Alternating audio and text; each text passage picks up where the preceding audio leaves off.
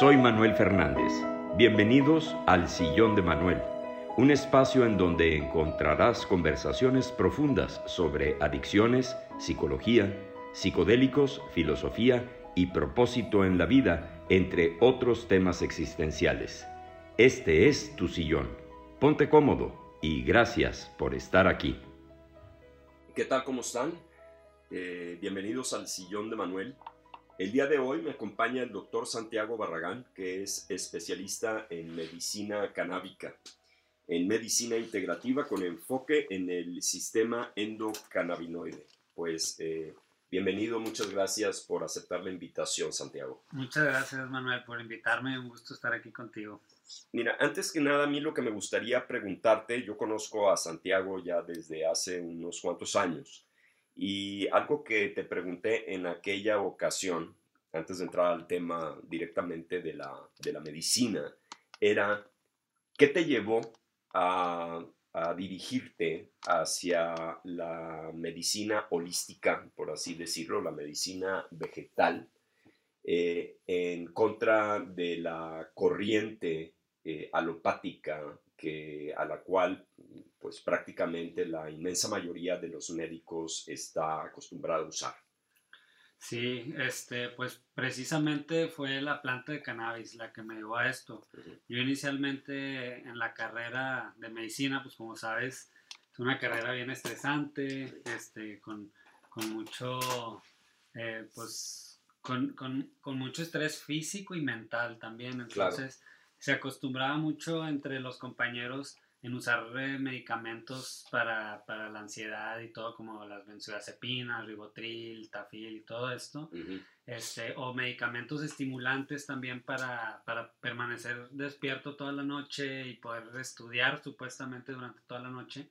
este, y yo los probé eh, y no me ayudaron en nada, me trajeron muchos efectos secundarios, este, estaba cansado todo el tiempo y empecé a leer sobre la cannabis y, informarme un poco más de la planta y la empecé a probar en mí mismo y pues me dio resultados impresionantes en todo el tema del, del, manejo del estrés este, y también sobre la, hasta en el aprendizaje porque me hacía concentrarme más en, en, en la lectura, eh, lograr dormir bien durante la noche, entonces yo llegaba a los exámenes muy fresco, este, bien descansado y me terminaba yendo mucho mejor que a los que estaban toda la noche despiertos, disque estudiando con, con estas pastillas, ¿verdad?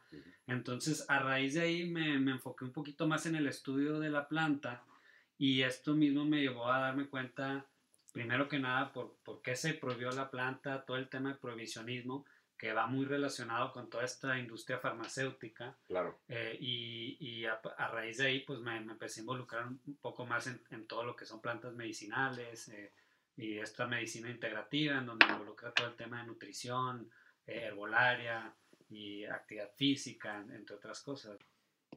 Quisiera que me explicaras la diferencia entre el componente del THC y el CBD. Bueno, muy bien.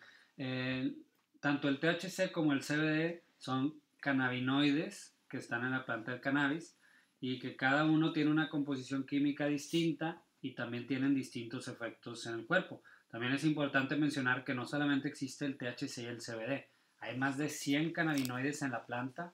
Eh, hay el THC y el CBD son de los más abundantes en la planta, pero existen otros cannabinoides como el CBG, el CBN, el THCV, el CBC, entre otros. Entonces los más conocidos son el THC y el CBD. El THC pues tiene eh, la fama y la característica de ser psicotrópico o psicoactivo. Entonces esto es porque el THC tiene un, un, un, efecto más fuerte en los receptores que están en el cerebro para los cannabinoides. Y el CBD no se une a estos receptores que están en el cerebro, más bien trabaja en, en, en los receptores que están en la periferia del cuerpo, entonces nos provoca que los músculos se relajen, que también tenga un efecto antiinflamatorio, este, también puede ayudar a que mejore el sistema inmune. Entonces son más efectos como más corporales los del CBD y eh, también el THC va a tener efectos un poco más cerebrales, que también el THC ayuda con el dolor, también relaja los músculos y todo esto, pero se caracteriza más por su efecto psicoactivo. Entonces, este, el CBD también lo que hace es que potencializa el efecto de nuestros propios cannabinoides del cuerpo. Entonces, si nuestros propios cannabinoides también a veces nos ayudan a, relajarnos o a quitar la ansiedad, pues con el CBD se va a potencializar este efecto. Entonces, para personas que eh, buscan tener los beneficios de la planta del cannabis, pero no quieren tener un efecto psicotrópico, pues la mejor opción sería que utilizaran algún extracto que únicamente tenga el CBD. Y en el caso de la conciencia, ¿no? Eh, ¿el THC puede potenciar la conciencia?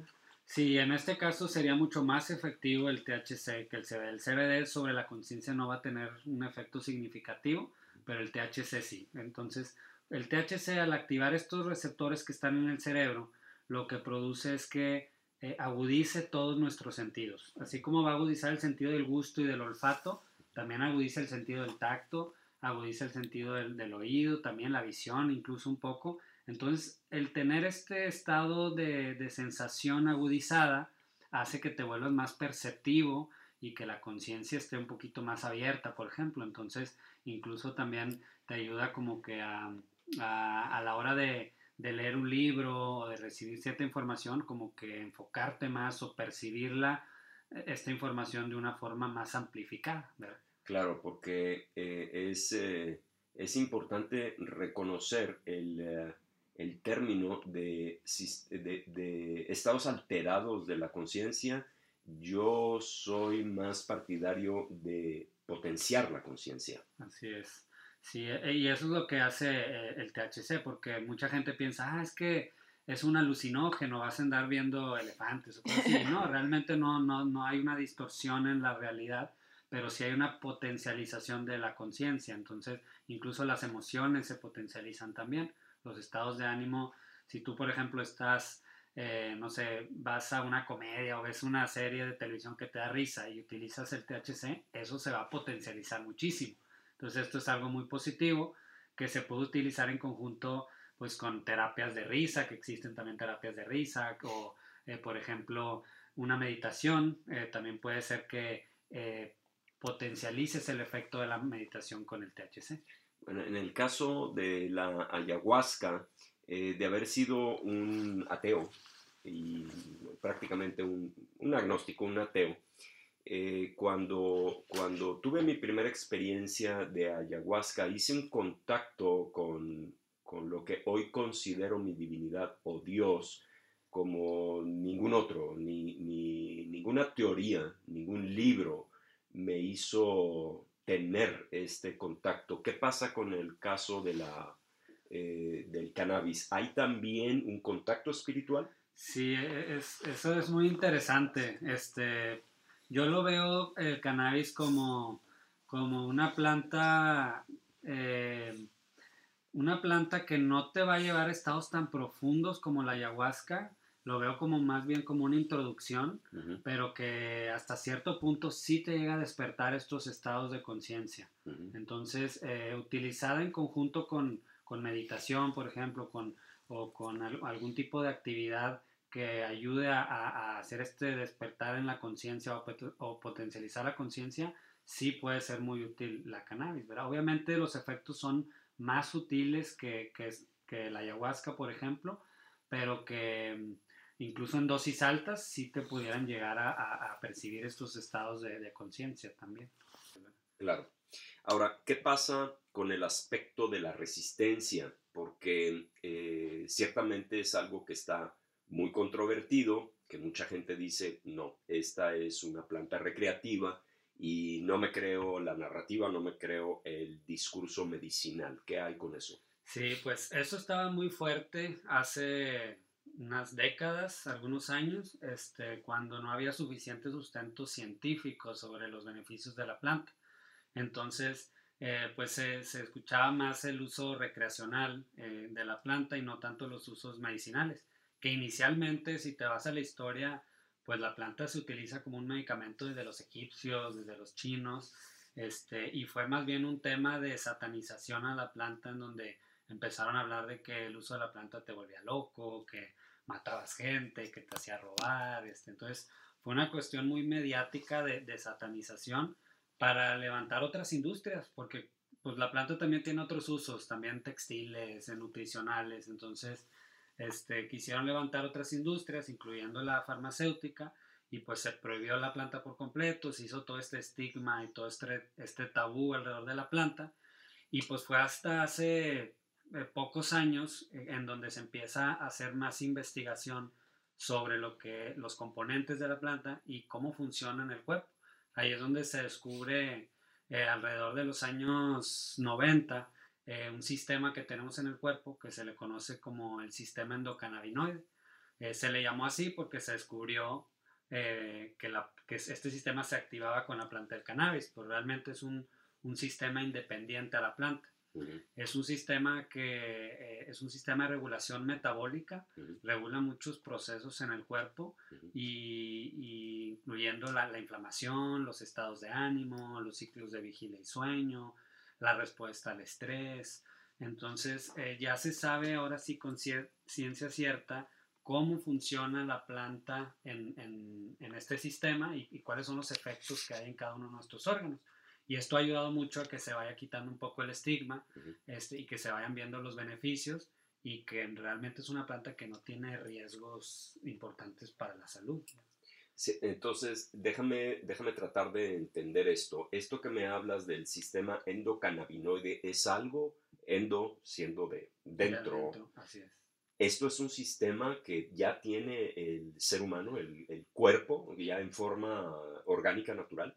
Así es. Eh, de hecho, todos los mamíferos tienen un sistema endocannabinoide, no solamente los humanos, desde eh, todo tipo de mamíferos, únicamente los insectos no cuentan con este sistema. Entonces es un sistema ancestral que, ha formado parte del metabolismo eh, de los animales durante toda la, toda la vida y que y que ha ayudado a, que, a, que, el cuerpo tenga estos sistemas de autorregulación. Es un sistema que lo que provoca en el cuerpo es eh, llevar al cuerpo a un estado de homeostasis o de equilibrio, ¿verdad? Donde si, si, hay un desequilibrio a nivel neurológico, si hay un desequilibrio a nivel del sistema inmune, e, este sistema endocannabinoide va a ser el que le va a decir a los otros sistemas del cuerpo eh, que se regulen, por así decirlo. Entonces, es, es, un sistema de vital importancia. Si no tuviéramos este sistema, por ejemplo, pues, todos tendríamos epilepsia o nadie podría dormir en sueños profundos. Entonces, este, es muy importante eh, eh, tener este sistema y que es un sistema que a fin de cuentas eh, existe independiente a la planta. nuestro propio cuerpo va a formar unos cannabinoides que son muy parecidos a los que están en la planta, pero que se producen de manera natural y a través de, la alimentación también. Ciertos ácidos grasos que consumimos en la dieta en el cuerpo se transforman en cannabinoides y van a hacer la función como si fueran los de la planta.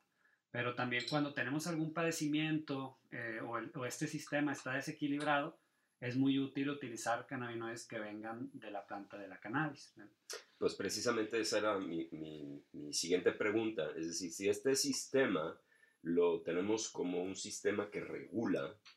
El, eh, ya cuando utilizamos la, la, la, medicina, la planta en forma exógena, ¿cómo ayuda a que esto se potencie o se regule?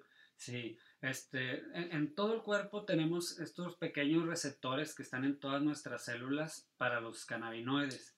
Eh, están hechos principalmente pues, para los cannabinoides que produce nuestro cuerpo. Entonces, en nuestro cuerpo produce cantidades mínimas de cannabinoides. Entonces, cuando nosotros utilizamos de forma exógena los cannabinoides de la planta, al ser mucho más concentrados en la planta, pues vamos a estimular de manera potente este sistema y nos va a dar todos estos estados eh, de equilibrio que, produce este sistema, ¿verdad? Entonces, eh, pues ayuda a regular un gran número de enfermedades o de síntomas. Muy bien. En, en, una ocasión me enseñaste una fotografía de una joven que, mm, según recuerdo, no sé si estaba padeciendo cáncer y no podía comer y estaba en una situación decrépita.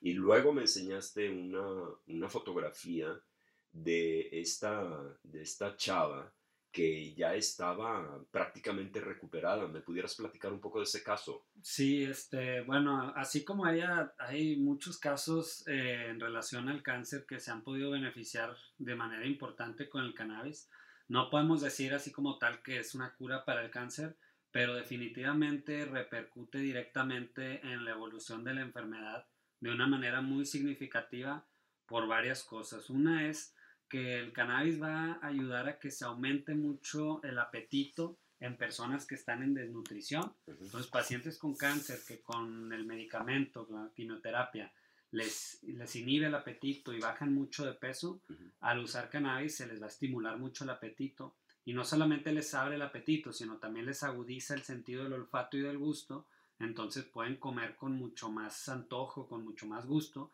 eh, porque normalmente con la quimioterapia la comida les sabe como a, a cartón, a metal, este, y no pueden disfrutar de los alimentos. Entonces, en este caso, eh, esta paciente, por ejemplo, empezó a consumir eh, más alimentos, obviamente también procurando que sean alimentos de calidad con buen valor nutricional y esto lo llevó a recuperar su peso eh, y, que evolucionara mucho mejor la enfermedad.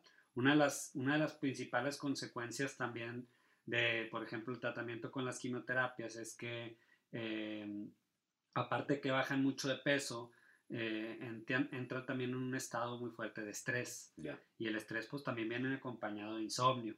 Entonces el no descansar bien, el tener mucho estrés y el no comer bien hace que el sistema inmune se venga para abajo y, hay muchos temas de complicaciones de infecciones debido al tratamiento. Entonces, el ayudarles a que no solo coman bien, sino también regularles el estado de ánimo, que puedan estar enfrentando esta enfermedad con, con una mejor motivación, con un estado anímico mucho más eh, positivo y teniendo una mejor calidad de, sueño, que puedan descansar muy bien, porque es otra de las cosas que induce la planta, el, sueño profundo, pues afecta directamente eh, a la enfermedad de manera positiva. Entonces, mejora el sistema inmune, este, mejora el estado de ánimo, aumentan de peso por el apetito y esto hace pues que evolucione mucho mejor la, la enfermedad.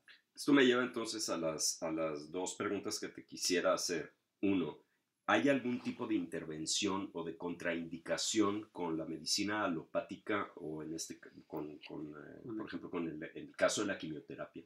Eh, bueno, en específico con la quimioterapia no hay ninguna interacción negativa. Eh, de hecho, hay estudios que ahorita todavía son estudios preclínicos que no son todavía concluyentes, pero que se ha visto en, cultivos celulares o animales de laboratorio, que incluso los cannabinoides, sobre todo el, THC, que igual podemos hablar un poquito más específico de eso ahorita, este, eh, eh, puede potencializar un poquito el efecto de la quimioterapia. Entonces, eh, para nada se contrapone. Hay muchos pacientes que lo están usando en conjunto y están teniendo buenos resultados. Con algunos otros medicamentos, para, por ejemplo, para la epilepsia, sí puede haber algunas contraindicaciones o que se pueda contraponer o con algunos otros medicamentos, por ejemplo, antidepresivos o ansiolíticos.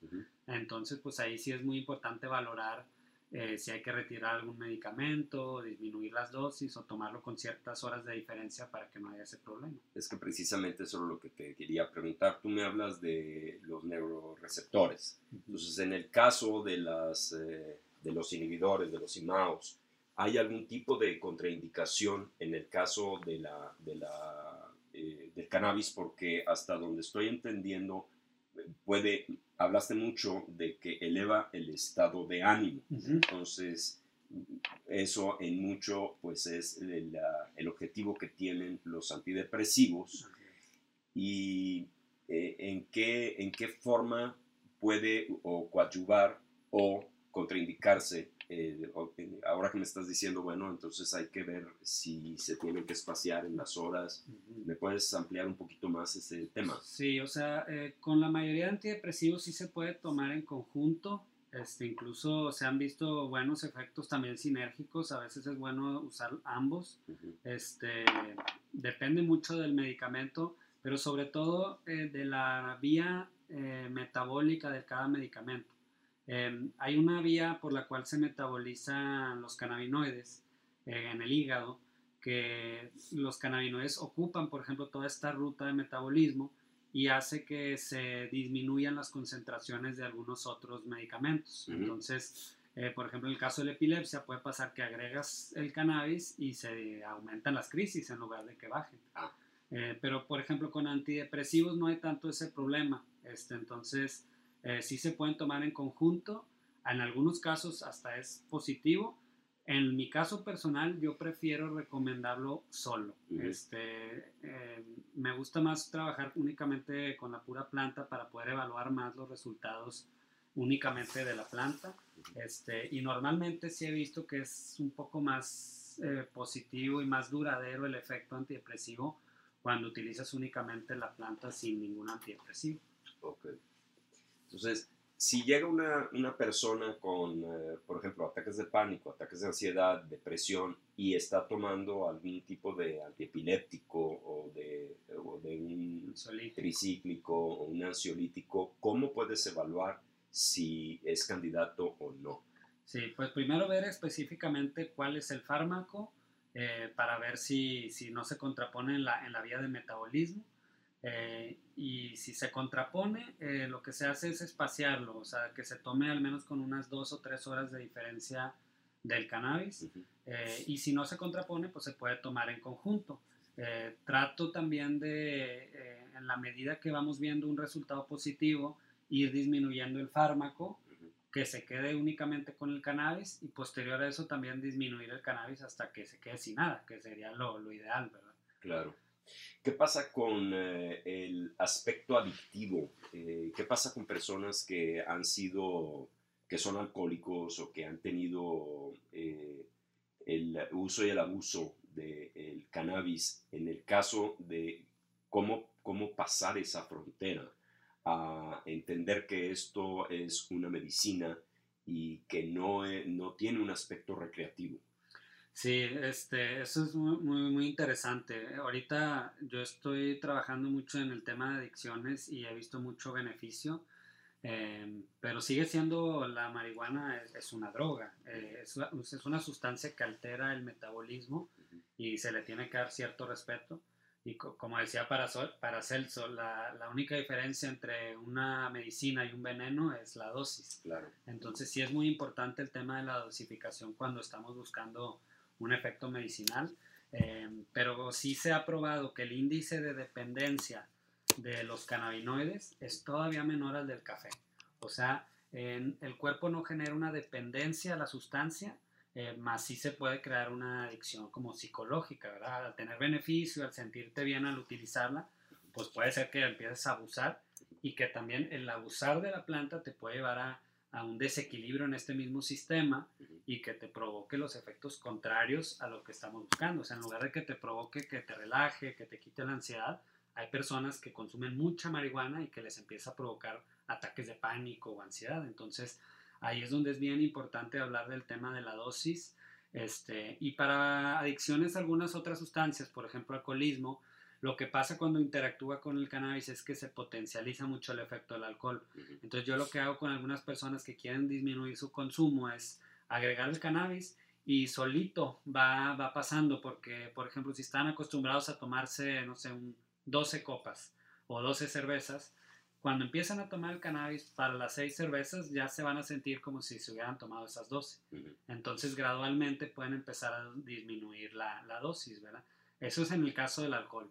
Pero por ejemplo en el tabaquismo, ahí es, eh, ahí sí les digo, tienes que cortarlo de golpe, tomar la decisión de, de, de suspenderlo, porque no es como que agregar el cannabis te va a ayudar a que le vayas bajando. Ahí sí tienes que cortarlo de golpe y una vez que tomas esa decisión, usar cannabis también en dosis adecuadas, eh, sobre todo una vía de administración sublingual que no sea fumada, que sea mejor este, tomada, eh, va a ayudar a que te quite la ansiedad por fumar este, y que pase como este síndrome de abstinencia y posterior a eso ya puedes también suspender el, cannabis.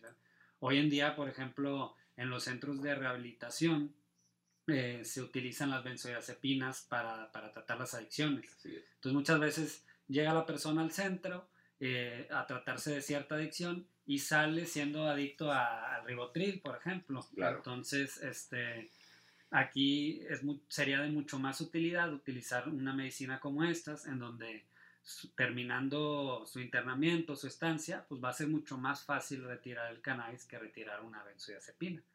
O sea, lo que te quiero entender entonces es que eh, tú favoreces el hecho de que eventualmente se vaya eh, reduciendo la dosis hasta la quita total. Sí, también este, hasta retirarla por completo y de alguna manera terminar únicamente como estimulando este sistema endocannabinoide de otras formas. Eh, el sistema endocannabinoide no solamente se activa con la planta de cannabis, sino también hay, por ejemplo, eh, alimentos como la cúrcuma o como la, el cacao, que también activan este sistema y nos llegan a producir estos efectos de bienestar, de relajación que son mucho más sutiles que la planta del cannabis, pero también lo podemos usar ya como un suplemento, como un alimento parte de nuestra dieta y que nos ayude a tener este sistema bien equilibrado.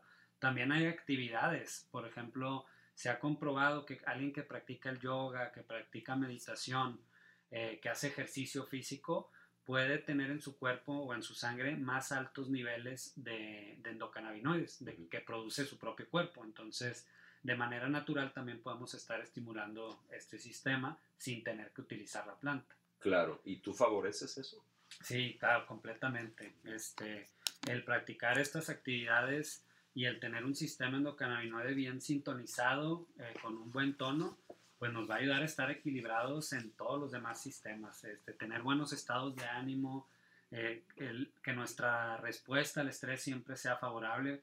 Hoy en día pues vivimos en una sociedad eh, con altos niveles de estrés y de actividad. Entonces es muy importante que nuestra respuesta, a, que nuestro cuerpo responda de la mejor manera al estrés, ¿verdad? Entonces el sistema endocannabinoide se encarga de, mejorar esta, esta respuesta.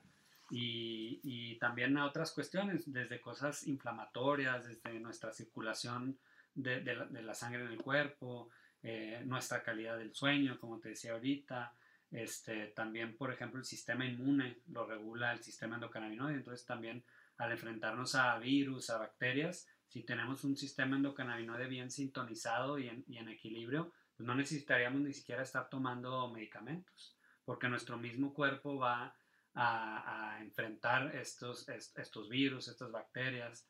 Este, entonces, es como la manera de, ayudar al cuerpo a que solito eh, permanezca en un estado de salud constante.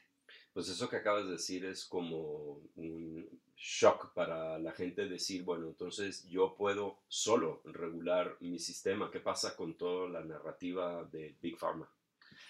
Sí, pues bueno, la, la farmacéutica en primer lugar está hecha para que no se pueda usar un medicamento para múltiples cosas.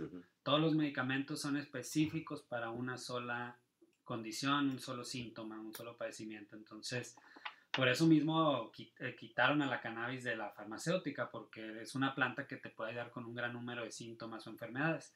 Y es algo que no les conviene a ellos. En lugar de que compres una sola sustancia, pues conviene más que compres cinco o seis. Entonces, este, por ese lado no, les conviene. Y pues por otro lado, eh, la, industria, la, medicina se ha vuelto, vuelto una industria en donde eh, las instituciones como en Estados Unidos, la, la FDA, que regulan todo el tema alimenticio más todo el tema farmacéutico, pues han encargado de hacer que la gente sean consumidores y enfermos crónicos, en donde las enfermedades no tienen cura Solamente existen los enfermos crónicos que están constantemente manteniendo su enfermedad controlada, pero nunca curada. Entonces, este, por eso no le conviene este tipo de información o este tipo de tratamientos a la, farmacéutica, ¿verdad? Porque ellos lo que quieren es que tú estés constantemente comprando y comprando medicamentos. Al punto en donde se ha incluso manipulado eh, la literatura médica, en donde a nosotros en la escuela de medicina eh, los temas de nutrición casi no se hablaban, este, los temas de medicina herbolaria, pues para nada, ¿verdad? Incluso desde hace mucho tiempo eh, se empezó a ver hasta como charlatanes a los médicos, como brujos. a los que recetaban eh, medicina naturista, cuando sabemos que, pues bueno, las plantas tienen muchas propiedades medicinales y está comprobado los, los beneficios que, que, se pueden tener con, con derivados de plantas y sobre todo hoy en día que existe también la tecnología de, de extraer los componentes activos de las plantas y hacerlos mucho más eficaces sin tener que sintetizarlos, este, pues es, algo que, de alguna manera en el futuro se, tiene que implementar este, y que la farmacéutica se va a tener que adaptar a eso. Bueno, esa justamente es mi próxima pregunta. Eh, si uno va a una farmacia o, vas al hospital, hay, no sé, cientos de medicamentos. O ha de haber una cantidad extraordinaria, eh, casi incontable. ¿Cómo, ¿Cómo se puede educar a la gente o cómo puedes informar a la gente que con una sola planta puedes curarlo todo? O sea, ¿cómo, ¿Cómo vas a convencer a la gente que no tiene que usar eh, antibióticos, que no tiene que usar antidepresivos y que te lo va, no quiero decir a resolver, pero te, te va a ayudar a que tu propio cuerpo regule y cure?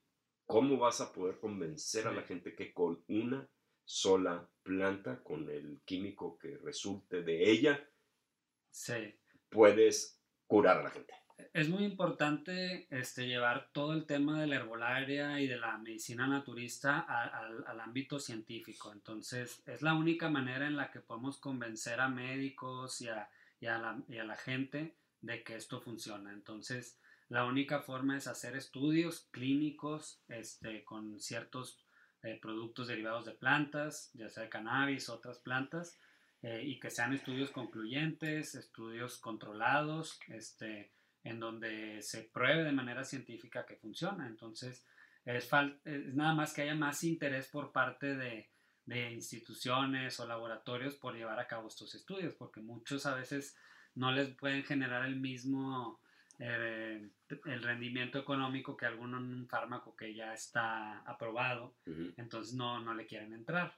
Pero en la medida que la gente también vaya viendo, y aparte que hay muchos testimonios de gente que, que le ha funcionado, pues esto abre a que más laboratorios quieran empezar a, incursionar en la investigación con, con, las plantas, ¿verdad? Entonces, por, también no hay que como yo pienso que no, la medicina integrativa no está peleada con la medicina alópata. De hecho, la medicina integrativa es una mezcla de medicina alópata con medicina alternativa.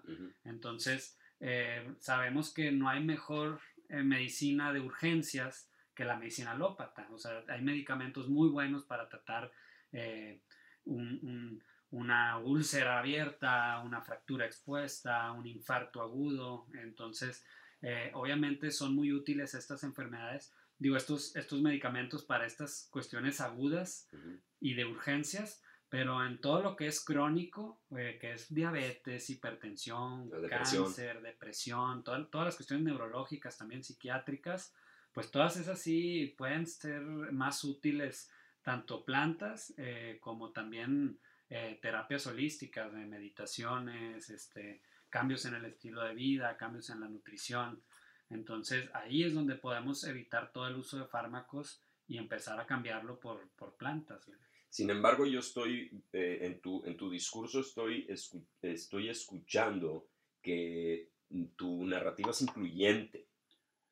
Y sin embargo, yo siento que el discurso científico tiende a ser excluyente, el, el eh, discurso alopático. Así es, eh, como eh, la historia de, cómo cuando empieza la FDA este, en, Estados Unidos y empiezan a, excluir a, las materias de nutrición. De hecho, un tiempo se prohibieron las materias de nutrición en las escuelas de medicina. este, y luego también empiezan a verse a, los médicos naturistas como charlatanes. Se les quitan incluso las licencias de médico a, los médicos que utilizaban medicina naturista. Entonces, pues es excluyente por el hecho de que no, les convenía hasta cierto punto en, el ámbito económico eh, meter todo, todo el tema de las plantas. Pero yo creo que ya se puede empezar a incluir y que incluso hasta puede llegar a generar beneficios económicos para la farmacéutica utilizar las plantas. Nada más eh, es cuestión de que hagan más investigación y que se hagan productos que estén certificados, que tengan este, un buen control de calidad y todo, y se puede incluir perfectamente en la alopatía. En tu caso, ¿tú fabricas, tú, tú produces tus, eh, tus, propias, tus propios productos? Sí, así es. Eh, yo empecé a producirlos pues, por la necesidad de que no, no, no eh, cuando yo empecé con esto no existían otros productos aquí en el mercado derivados de cannabis, por ejemplo. Entonces, en ese entonces pues también estaba todavía prohibida la planta, entonces eh, yo acudí a un, a un, abogado para que me apoyara a solicitar un amparo para el uso personal. Y a partir de ahí se me dio un amparo en donde ya me permitían eh, cultivar la planta y a, raíz de ahí empecé a, a, hacer algunos productos, después ya lo empecé a compartir con, con mis pacientes en donde ya incluía pues extractos de la planta de cannabis, Em, también uso mucho lo que son los terpenos, que son sustancias que están en el cannabis, pero que están en otras plantas también. Son sustancias aromáticas que tienen muchas propiedades también analgésicas, antiinflamatorias, calmantes, estimulantes también, y que los podemos encontrar en otras plantas. Entonces empecé a hacer como este, estos productos eh, homeopáticos eh, y de tinturas eh, que eran mezclas de cannabinoides con extractos de otras plantas también, eh, para estimular el, mismo sistema endocannabinoide, estimular el sistema inmune, eh, en la cuestión neurológica también. Entonces, pues a partir de ahí empecé a hacer productos. Hoy, hoy también manejo otros productos como la cúrcuma, también mucho el cacao, que también pues es una excelente medicina para muchas cosas. Este, Igual el, ginseng, por ejemplo, para personas que tienen eh, fatiga crónica, depresión, eh, es, es, muy buen tratamiento también. Este, y bueno, mm, hay muchas plantas con las que estoy trabajando ahorita. Eh, he ido poco a poco desarrollando y mejorando estos productos para hacerlos como más específicos para, para ciertas condiciones. Y pues hasta ahorita me han dado muy buen resultado con, con los pacientes, incluso más que con los medicamentos que podido utilizar. ¿Cuál es el estatus legal? Bueno, ahorita ha avanzado mucho. todo empezó en el 2012 con ciertas iniciativas que se empezaban a hacer para regular la planta. En, temas de políticas de drogas también se hablaba de lo que es el libre desarrollo de la personalidad, en donde eh, exigían de, que por, por, qué no puedes utilizar una, una, sustancia si no estás dañando a un tercero. este, y, por ese lado empezaron a hacerse ciertos amparos, este, hasta, hasta el año pasado fue cuando se hizo como inconstitucional el uso de la cannabis por esa misma vía del libre desarrollo de la personalidad. Y en el 2016 fue cuando empezó lo del tema medicinal. Ahí hubo un caso muy conocido aquí en México de, de una familia que tenía a su hija con, con epilepsia y, que se movieron mucho para cambiar la, la, constitución y cambiar la ley general de salud para que se considerara la planta con, con fines medicinales. Entonces eso ayudó a que se hicieran estos cambios en la ley y que se aprobara el uso medicinal de la planta desde el 2016.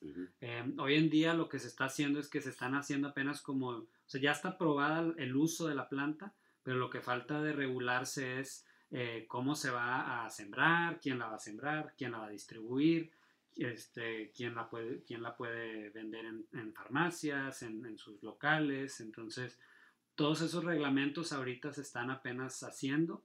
Este, el, reglamento para el uso medicinal se publicó en enero de este año y eh, ahora en diciembre estaba planteado que se publicara ya el reglamento para lo que se le llama el uso adulto porque en Estados Unidos eh, se le llama uso recreativo cuando alguien usa la planta fumada, por ejemplo, pero eh, está un poco, o sea, aquí en México se ha analizado un poquito más ese tema y eh, no es algo recreativo el usar la planta, o sea, este, incluso hay quienes pensamos que todo uso de la planta es medicinal, porque se hizo, por ejemplo, un estudio a, usuarios recreativos este, en donde les preguntaban cuál era la finalidad de que ellos fumaran la, marihuana. Y más del 80% dijeron que era para relajarse. Entonces, pues hoy en día el estrés es, de las, es como una epidemia, es como la enfermedad del siglo XXI. Entonces, este, entonces hasta cierto punto el controlar ese nivel de estrés pues es algo medicinal, no es algo recreativo. Entonces, por eso aquí en México se le está llamando más bien uso adulto o uso responsable de la planta, no tanto como uso recreativo.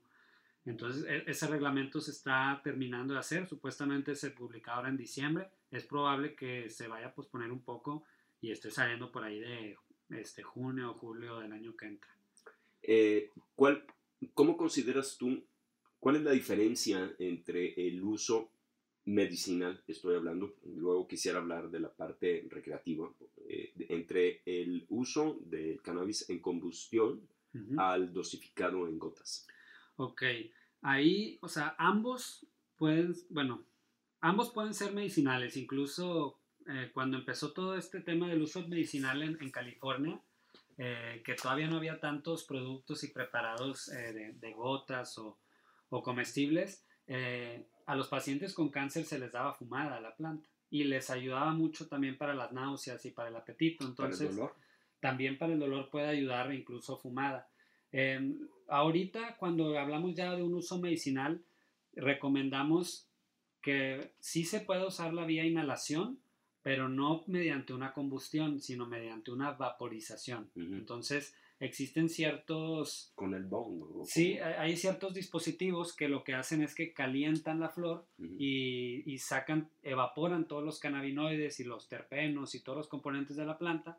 Entonces, al no haber una combustión, pues es mínimo el, el, el daño que pueda provocar. De hecho, es prácticamente nulo, porque es únicamente vapor. Y es una vía de administración muy rápida. Entonces, por ejemplo, alguien que tiene una crisis de ansiedad, que ya sabe que, empieza la crisis en ese momento, este, es mucho más rápido que, que use una vía de administración inhalada en una vaporización a que se tome unas gotas, porque las gotas pues, pueden tardar a hacer efecto una hora, dos horas, que ya pues esa crisis ya va a estar mucho más aguda o ya va a haber pasado. Entonces, este, la vía de administración por inhalación tiene la ventaja de ser más rápida, pero es más corta.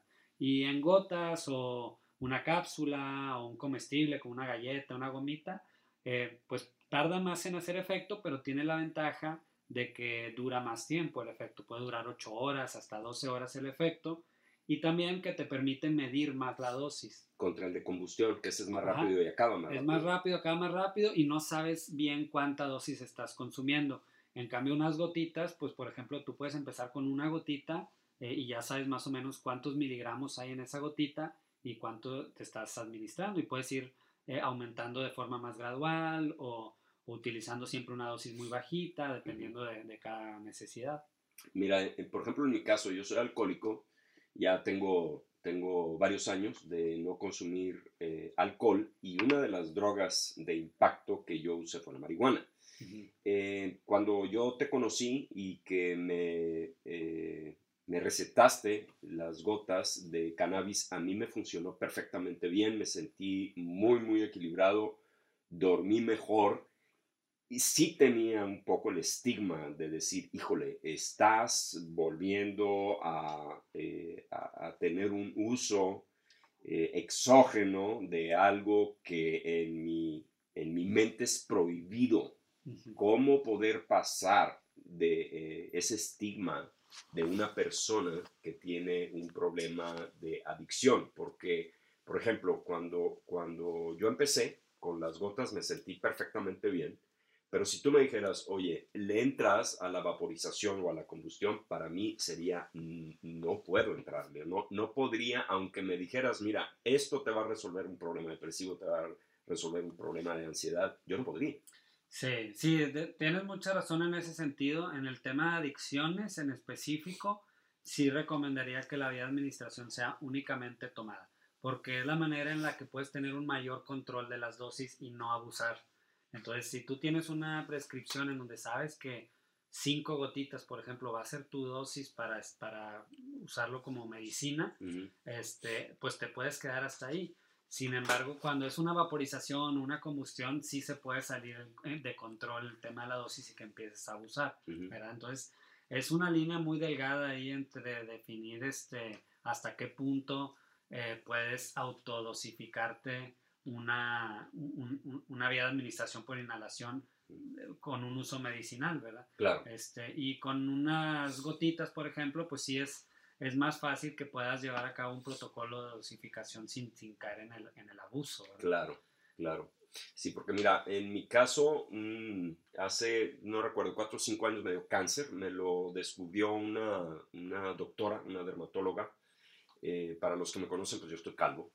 Y esta doctora estaba detrás de mí y me dijo, tienes ahí una lesión pigmentosa que muy seguramente es cáncer, y te la van a tener que quitar.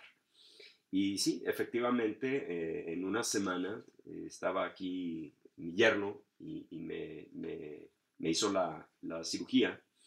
Y la analizaron y sí, efectivamente era de, del tipo agresivo de cáncer. Me dijo, si esto se hubiera ido un ganglio, no lo podemos detener con nada. De hecho, eh, cuando, cuando yo me enteré que tenía cáncer, la realidad es que no quería ni siquiera considerar eh, radiaciones o quimioterapia. Dije, no me voy a meter veneno, ¿no? y, sin embargo, pues ese es el, el, protocolo al cual estamos acostumbrados eh, y, que, y que en teoría es lo correcto, el mainstream, ¿no? O sea, te metes a la clínica, te van a poner el, la venoclisis y te van a literalmente atascar de veneno y a ver cómo te va. Y se va a fastidiar tu calidad de vida y este, te vas a estar vomitando, lo que tú quieras. Yo uso desde hace varios años dimetritamina en ayahuasca. A mí me ha funcionado muy bien en casos de depresión, de ansiedad, de, ataques de pánico. Me ha, regulado eh, mi, eh, pues mi, mi, forma de ver la vida y, y de estar considerablemente más equilibrado. Yo sí llegué a considerar, si a mí me, me, me dicen que esto ya, ya está, eh, ya se, ya se, ya mi cuerpo tiene este cáncer, yo no, yo no voy a usar, no voy a usar quimioterapia, yo me iría por el lado de eh, vegetal, definitivamente. Eh, no, no hubiera ni por equivocación querido que me metieran veneno. Así es, sí, e, eso es muy importante, la, la decisión de cada quien. Hoy en día estamos acostumbrados a que el médico te hace una receta y te dice exactamente lo que, lo que tienes que tomar y ya este, lo que el médico diga es ley. Y eso en algunos países como Canadá ya no funciona así. Este, en, Canadá, por ejemplo, tú vas al médico y te va a dar opciones. Así. ¿Ah, este, ya no es esto es lo que haces. Aquí en México sí está visto muy de que lo que diga el médico es la, fuerza y ese es el tratamiento que, necesitas. así es estilo aquí. así es aquí. Y este, entonces lo, correcto es eso, dar, eh, que cada persona pueda acudir a distintas opiniones y en base a su propio criterio escoger qué es lo que más le conviene y que, y que, cada, y que cada institución respete eh, la decisión y que se pueda hasta adaptar. Por ejemplo, hay instituciones aquí en Nuevo León en donde te diagnostican una enfermedad, por ejemplo cáncer, y en donde si tú eh, no sigues al pie de la letra sus indicaciones, ellos dejan de darte tratamiento. Entonces, eso no se me hace correcto porque eh, va a haber otras cosas que pueden ayudar a que mejore la enfermedad y, que pueda haber otras opiniones y que, y que pues están, no están, estas instituciones no están respetando la, decisión eh, sobre su propia salud de cada una de las personas.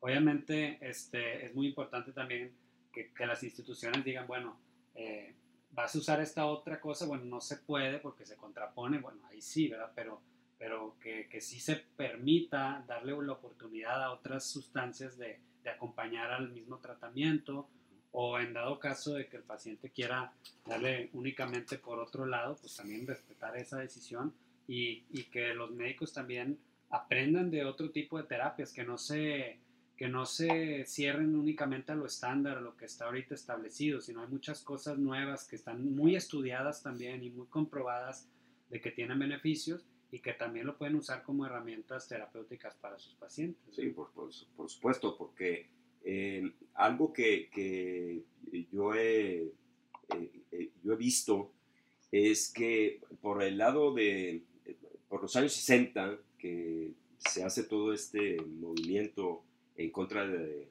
de contracultural, por así decirlo, ¿no? que, pues, había una resistencia hacia eh, pues el autoritarismo político y de la guerra estaba muy atacado y muy señalado como que pues estos son hippies, ¿no? Y sin embargo, el, eh, el, status quo, pues lo que decía era, no, sí, pues vamos a hacer la guerra, porque esto es, eh, esto es lo, lo, correcto y estamos, estamos en pro de la democracia y hasta en el nombre de Dios. Y sin embargo, pues tú veías un movimiento pacifista de, de gente que decía, no, nosotros no estamos de acuerdo con esto.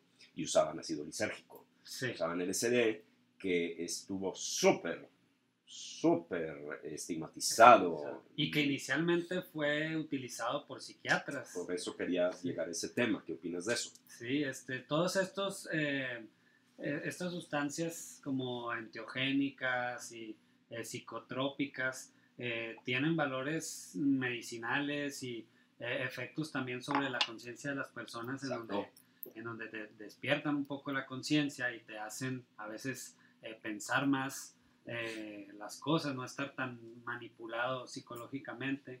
Entonces, pues son cosas que no le convienen mucho a- a- a- pues al sistema, ¿verdad? No. Entonces, por eso yo creo que fueron los motivos que se, se empezaron a, a- a satanizar, unas a prohibir, a ser ilegales, porque no todas son ilegales. Por ejemplo, la, la psilocibina creo que ni siquiera está en la Constitución como una sustancia ilegal, pero sin embargo están san- satin- satanizadas. Entonces son mal vistas y ya el- el- la persona que utiliza estas, estas plantas o est- estas sustancias, pues ya se le cataloga como un hippie, Ujú. este, como un marihuano, por algo está la palabra marihuano. Este, entonces, pues yo creo que es tiempo de, de que, de que se empiecen a quitar todos estos estigmas y que se empiecen a, a volver a rescatar estas medicinas ancestrales Claro. eh, y que se empiecen a estudiar más también y que puedan empezarse a utilizar dentro de, de la, de la medicina, de la medicina alópata incluso. Sí, pues inclusive digo, ya hay, ya hay estudios, por ejemplo, de Claudio Naranjo, que tiene todo este estudio académico de 50 años de la ayahuasca, Rick Strassman, que tiene este libro maravilloso de eh, The Spirit Molecule, eh, la, la dimetritamina, que también con, con un estudio eh, cualitativo y cuantitativo, ¿no? con muchísimos pacientes, y que ya existen clínicas, inclusive en Estados Unidos, en Estados Unidos que están haciendo trabajo con psilocibina.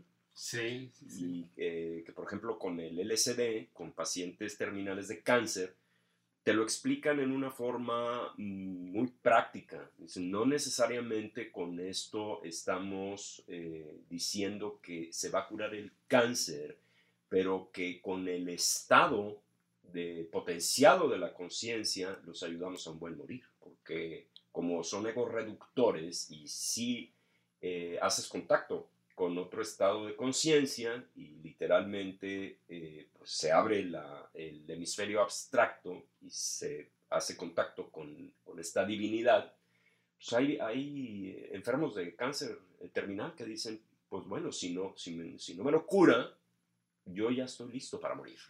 Sí. Eso es súper importante hasta el punto de que yo lo veo como si tuviera que formar parte de un protocolo de que todos los pacientes terminales pudieran utilizar algo así, o sea, que fuera parte del tratamiento convencional de un paciente terminal el utilizar este tipo de enteogénicos para ayudarlos a bien morir y que puedan irse este, en paz, ¿verdad? Entonces, eh, pues hoy en día, ¿cuántas personas pueden tener esta oportunidad? Son muy pocos. Claro, claro. Pues mira, afortunadamente tenemos esta, esta plataforma para empezar a, a compartir esta información, que no sea una información que quede velada, que quede estigmatizada o satanizada. Y pues bueno, si ustedes eh, eh, conocieran a mi amigo Santiago, se van a dar cuenta que es un médico eh, súper respetable, reconocido aquí y que pues no estamos hablando de un hipismo o de, de una nueva era, ¿no? Es. sino que pues, somos personas que estamos en el camino de la conciencia, que pareciera ser fácil y no lo es, eh, porque pues bueno, cuando, cuando uno está dormido, pues como dicen los americanos, ¿no? Ignorance is bliss. La ignorancia de alguna forma pues es muy placentera y el despertar es más difícil.